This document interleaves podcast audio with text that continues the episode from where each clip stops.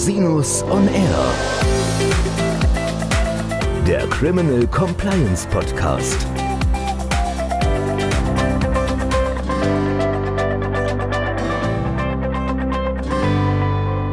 Herzlich willkommen zum Criminal Compliance Podcast. Schön, dass Sie wieder eingeschaltet haben. Unser heutiges Thema ist Whistleblowing und ich möchte nicht allein darüber sprechen. Nein, ich habe mir einen ganz tollen Gast eingeladen, Herrn Dr. Thomas Altenbach, Compliance-Spezialist und Gründer von Legal Integrity. Herzlich willkommen, lieber Herr Altenbach. Hallo, Herr Rosinus. Vielen Dank für die Einladung. Ja, schön, dass Sie da sind. Vielleicht stellen Sie sich mal ganz kurz vor für unsere Hörerinnen und Hörer.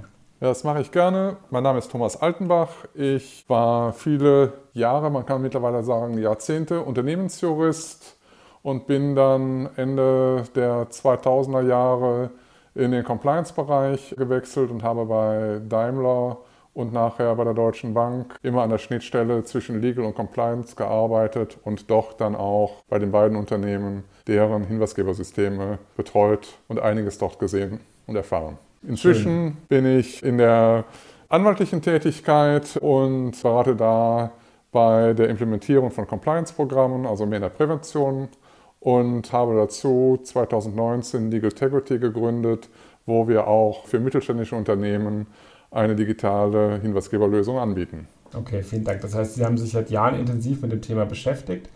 Vielleicht können wir einfach mal ganz kurz darüber sprechen, was ist überhaupt Whistleblowing? Worum geht es bei dem Thema?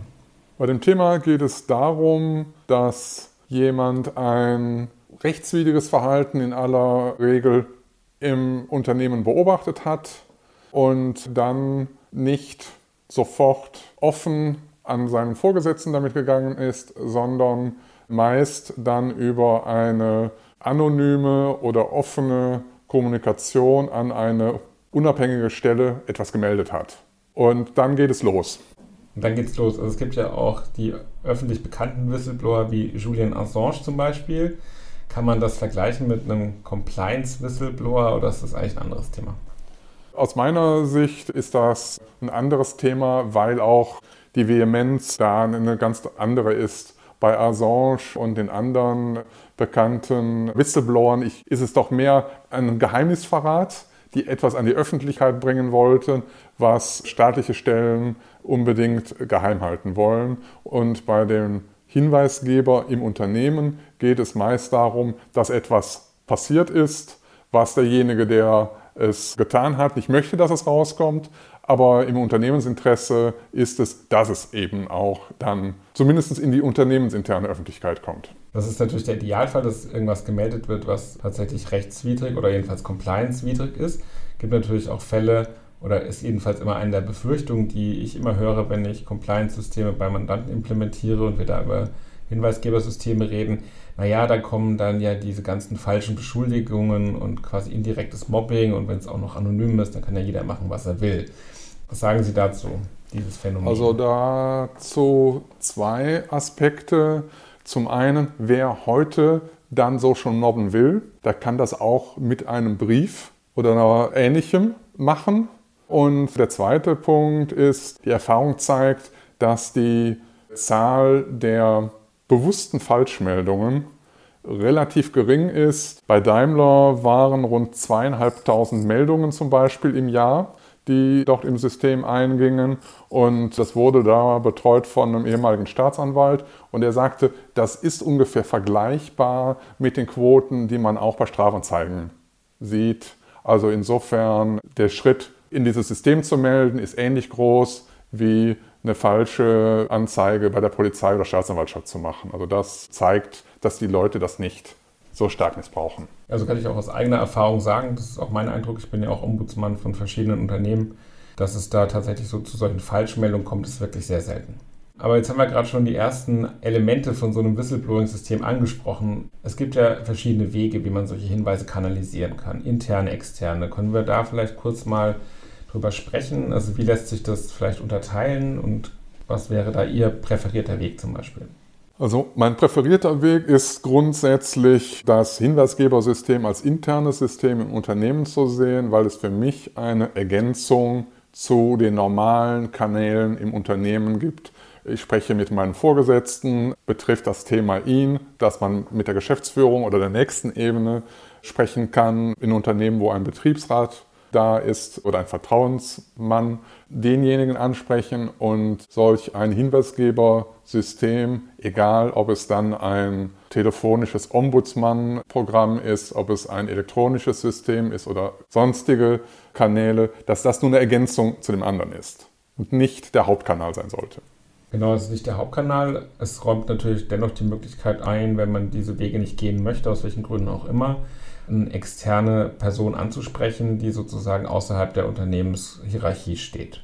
Hat ja auch gewisse Vorteile, wenn es um Anwältinnen und Anwälte geht, die Ombudspersonen sind, hat man gewisse Verschwiegenheitsaspekte, die da natürlich eine Rolle spielen, die auch dann was damit zu tun haben können.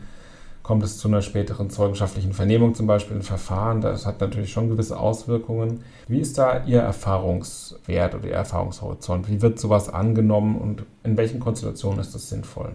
Also meine Erfahrung ist, dass je kleiner die Organisation ist, umso besser ist es, dass es ein externer ist, weil dann auch ein gewisses Grundvertrauen in die Unabhängigkeit dieser Person auch da ist, die man bei internen dann nicht sehen würde, wenn das Unternehmen wenige hundert Mitarbeiter hat, wo quasi doch noch jeder jeden kennen kann. Und dann eben auch, gerade wenn es schwerwiegende Vorwürfe sind, die dann auch Leitungskräfte betreffen, ist dann eben auch die Schwelle einfach niedriger nach außen, wenn man einen äußeren Ansprechpartner hat, als wenn man einen internen Ansprechpartner hat. Vielleicht können wir mal über den rechtlichen Rahmen von Whistleblowing sprechen in Deutschland. Also die eine Frage ist ja, darf ich als Mitarbeiterin, darf ich als Mitarbeiter einfach extern gehen? Also darf ich zu einer Behörde zum Beispiel gehen? Da gibt es ja auch aktuelle Rechtsprechung des Europäischen Gerichtshofs für Menschenrechte. Das ist zwar eine Entscheidung, die Liechtenstein betrifft, aber die Rechtslage ist da vergleichbar wie Deutschland. Das ist auch eine stetige Rechtsprechung des Bundesarbeitsgerichtes, dass man grundsätzlich erst intern gehen muss. Denn der Mitarbeiter hat eine, ich bin nicht Arbeitsrechtler, aber es beruht auf der arbeitsrechtlichen Treupflicht, dass man grundsätzlich solche Themen intern melden muss und nur dann, wenn eben besondere Dringlichkeit oder ein öffentliches Interesse besteht, dann auch eine Meldung nach außen geht. Für mich ein gutes Beispiel ist der Vorfall im letzten Jahr in der Kantine von Tönnies. Die Mitarbeiterin ist mit einem YouTube-Video viral gegangen. Das war eine Konstellation, wo man ein öffentliches Interesse, Gesundheitsschutz hätte begründen können. Aber dann ist YouTube nicht unbedingt dann der Weg, um das Thema zu lösen. Da wäre es dann sinnvoll gewesen, Gesundheitsamt in Gütersloh oder wo auch immer zu melden. Das wäre dann aus meiner Sicht der richtige Weg gewesen. Ja, das kommt immer auf den Adressatenkreis an. Ne? Also, wenn ja, man ein bisschen dünner genau. ist im Gesundheitsamt, guckt man vielleicht auf YouTube. Was gibt es noch für rechtliche Einhegungen? Es gibt ja das neue Geheimnis, Geschäftsgeheimnisschutzgesetz, da gibt es ja auch Schutzvorschriften. Ja, also das erweitert sehr stark die Möglichkeit für Hinweisgeber, weil da gibt es eine entsprechende Ausnahmeregelung, wenn aus Sicht des Hinweisgebers es sich nach seiner Einschätzung moralisch vertreten lässt, den Hinweis zu geben, dann kann man, ohne dass irgendein Rechtsvorstoß da ist, ein Geschäftsgeheimnis weitergeben.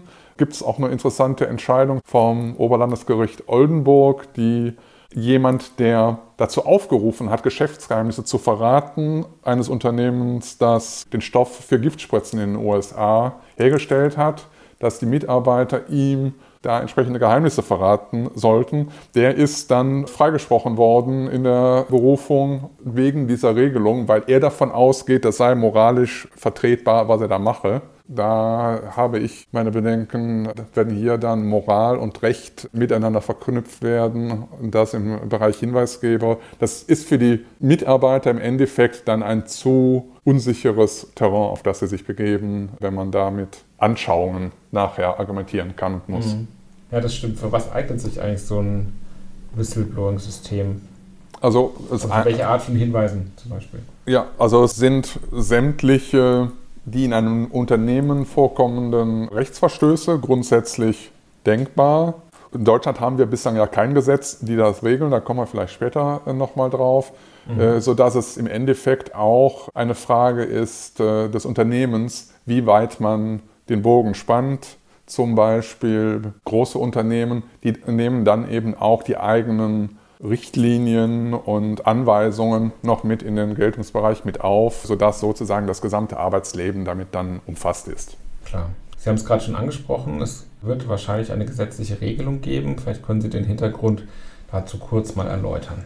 Das kann ich gerne machen. Das Europäische Parlament und die Kommission hat 2019 eine Richtlinie zum Schutz von Hinweisgebern erlassen, die aber auch unter dem Aspekt erlassen worden ist, dass die positiven Erfahrungen, die große Unternehmen mit solchen Systemen gemacht haben, auch kleine und mittelständische Unternehmen dann auch nutzen sollen, indem man eben die Mitarbeiter so als eine Art Frühwarnsystem, Pulsmesser eben auch durch solche Systeme nutzen kann.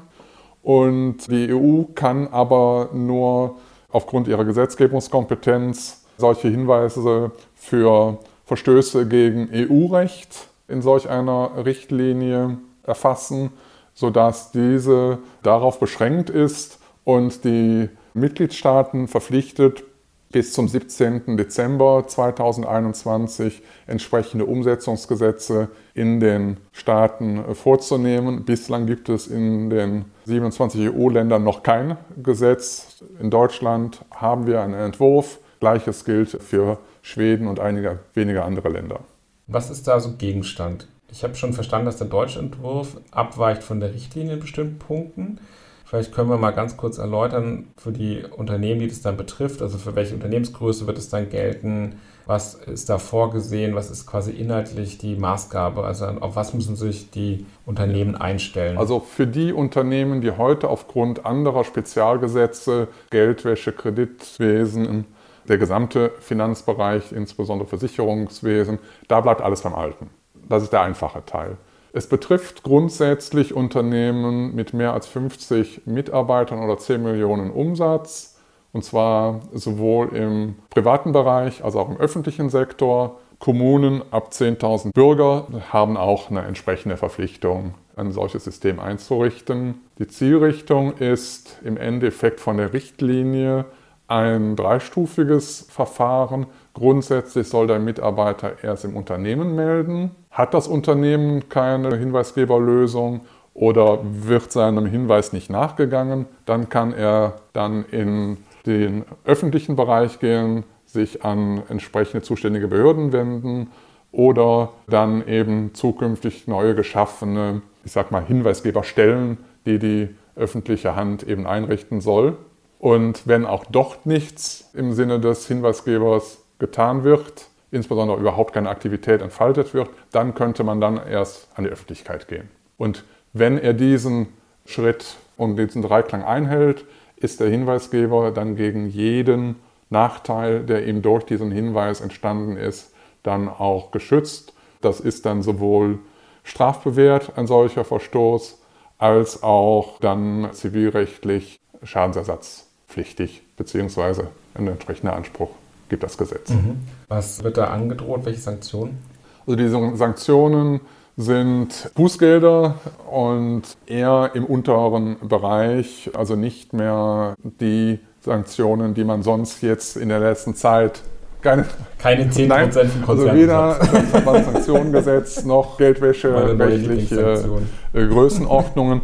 Der Gesetzesentwurf in Deutschland geht also auch mit den Unternehmen mit Begründung, Corona macht das Wirtschaften schon schwer, sehr großzügig um. Wenn man nichts einrichtet, ist das nicht Bußgeld bewährt.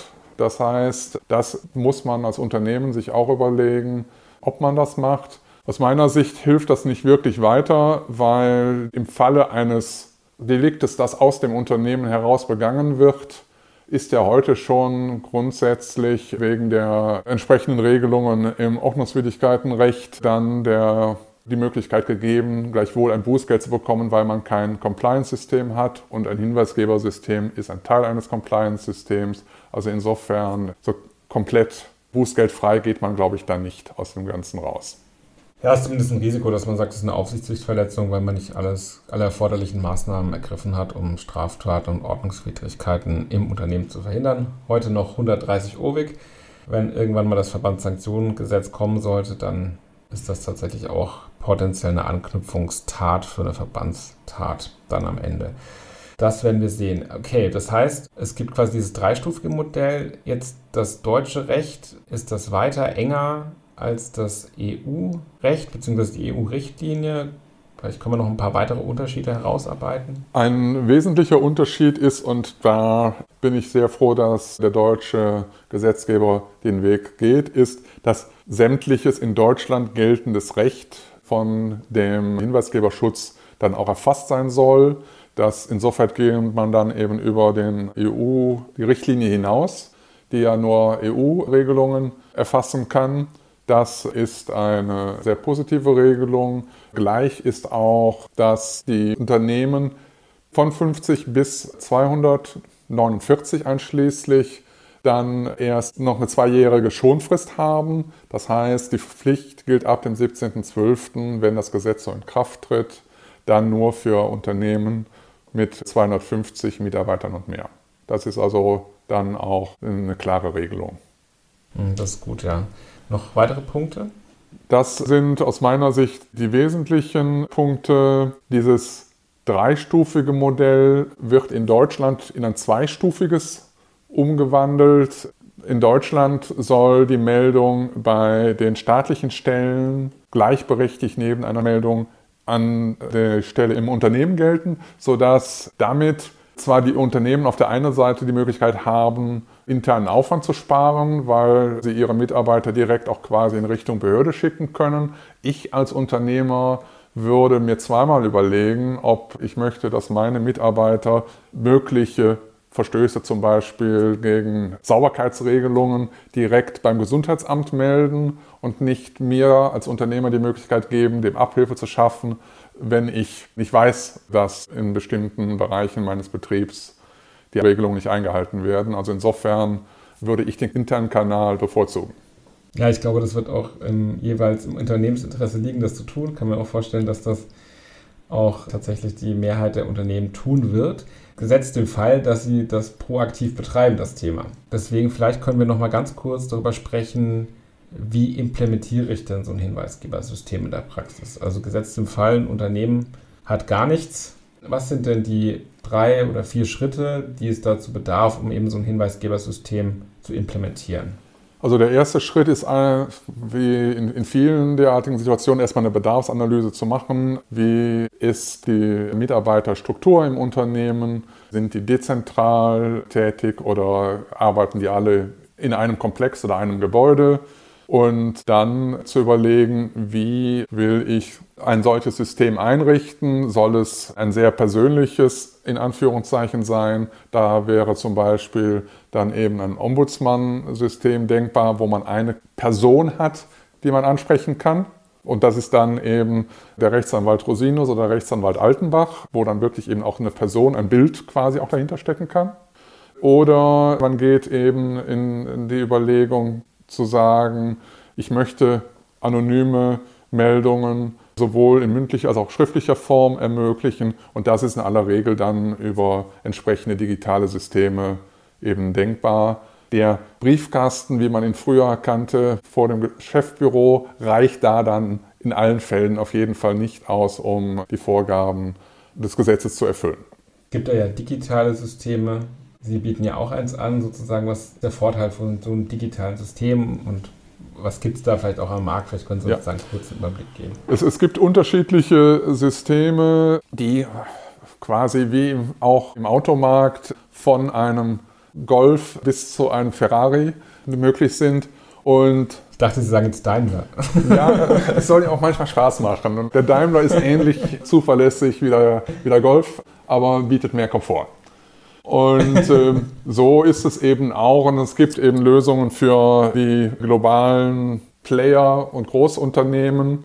Das sind also auch die Marktführer hier in Deutschland, die seit 10, 15 Jahren sehr gute Systeme, die meistens eben lokal gehostet werden, also im Unternehmen mit eigenem Implementierungsaufwand die dann auch so eben alle möglichen Länder abdecken können. Und es gibt inzwischen so auch unsere Lösung, eine Software-as-a-Service-Lösung, die in der Cloud gehostet ist, wo man keinerlei Implementierungsaufwand hat, die dann aber auch nicht in den eigenen Systemen des Unternehmens läuft, sondern wo man mit jedem mobilen Gerät äh, zu jeder Tages- und Nachtzeit eben Zugriff drauf hat. Und wenn man dann eben auch auf der Sprachseite dann eben auch entsprechende digitale neue Medien und, und, Technik einsetzt, kann man da eben auch 24 Stunden, sieben Tage mit dann eben einem Voicebot sprechen, um da dann seine Meldung abzugeben. Also eine faszinierende Bandbreite von Möglichkeiten. Natürlich ist es so, wenn sich ein Unternehmen überlegt, was ist gerade für mich die beste Lösung, dann wird man sich diese Bandbreite anschauen. Also es gibt quasi von der Ombudsperson bis zur ausgefeilten weltweiten Digitallösung und Kombinationsmodelle gibt es da alle möglichen Bandbreiten. Wie sagt man so schön, der Compliance-Beratung eine ausführliche Risiko- und Bedarfsanalyse wird zu dem Ergebnis führen, was für das konkrete Unternehmen angemessen, erforderlich und zumutbar ist. Und da bieten Sie sicherlich eine sehr gute Lösung an, aber natürlich auch andere Anbieter, die, glaube ich, auch da sehr erfahren und marktbekannt sind. Ja, gibt es noch ein Thema, was wir vergessen haben? Ich glaube, wir haben ganz schön ein paar Fortschritte durchs Thema Whistleblowing gemacht, aber vielleicht haben wir noch einen Aspekt, den wir noch vertiefen könnten. Wenn man sich dann entschieden hat, solch ein System zu implementieren, läuft es ja noch nicht. Insofern, was kommt dann danach? Das wäre vielleicht ja noch ein interessanter Aspekt.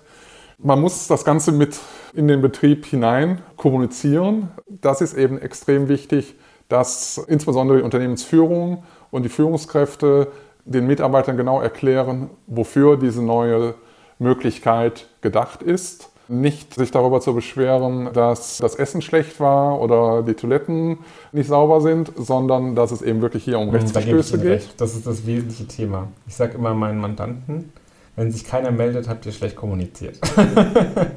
ja, also da war auch in den beiden großen Unternehmen, wo ich dafür verantwortlich war, erkennbar, bei dem einen wurde es gut kommuniziert, da hatte man viele Meldungen und bei dem anderen fast keine Meldungen, weil es gut versteckt war. Genau. Und was man dann mit so einer Meldung macht, dafür kann ich Ihnen empfehlen, unsere Podcast zum Thema das Unternehmen als Geschädigte von Straftaten. Da gibt es sicherlich Teilaspekte, die da auch eine Rolle spielen, aber natürlich kann es auch sein, dass wenn man einen ernstzunehmenden Hinweis auf strukturelle möglicherweise auch sogar Straftaten im Unternehmen findet, Korruption oder steuerliche Themen, dass dann quasi interne Untersuchungen oder ähnliche Maßnahmen erforderlich sind, die dann quasi auf Grundlage von so einem Hinweis losgetreten werden können. Das ist tatsächlich sehr oft der Fall. Ja, also absolut. Die, die Erfahrungen zeigen, dass im Endeffekt bei rund 40 Prozent der Meldungen tatsächlich eben man anschließend auch Aktivitäten bis zu einer Untersuchung durchführen muss. Und dazu ist eben auch von Beginn an wichtig, falls ein Betriebsrat da ist, den quasi vor der Entscheidung, wir wollen solch ein System einführen, auch von Beginn an dann auch zu involvieren, weil das Ganze ist eben auch ein mitbestimmungswichtiger Vorgang, sodass da also auch die arbeitsrechtlichen Aspekte immer zu berücksichtigen sind. Ja, super, sehr guter Hinweis. Ja, vielen Dank. Es hat großen Spaß gemacht. Ich freue mich, dass Sie Zeit hatten, diesen Podcast zu machen. Und falls Sie, liebe Hörerinnen und Hörer, noch Fragen haben, ich habe die Kontaktdetails von Herrn Dr. Altenbach in den Shownotes verlinkt. Das heißt, Sie können ihn jederzeit gerne ansprechen, wenn Sie vertiefend Informationen benötigen. Auch mich können Sie natürlich jederzeit gerne ansprechen unter info at rosinus-on-r.com. Ja, ganz herzlichen Dank, lieber Herr Altenbach. Ja, vielen Dank. Hat sehr viel Spaß gemacht. Tolle Fragen gestellt. Danke. Ich freue mich. Ja, liebe Hörerinnen und Hörer, schön, dass Sie wieder eingeschaltet haben. Bis zum nächsten Mal. Ich freue mich auf Sie.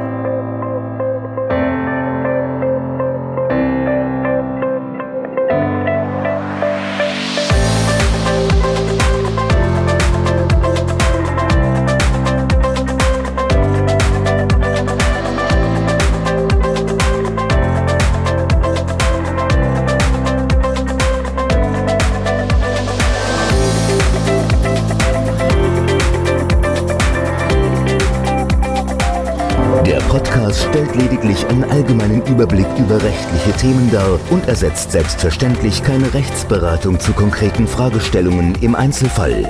Bei Fragen wenden Sie sich an Rechtsanwältinnen und Rechtsanwälte Ihres Vertrauens, natürlich auch gerne an uns. www.rosinus-on-r.com oder unter www.rosinus-partner.com.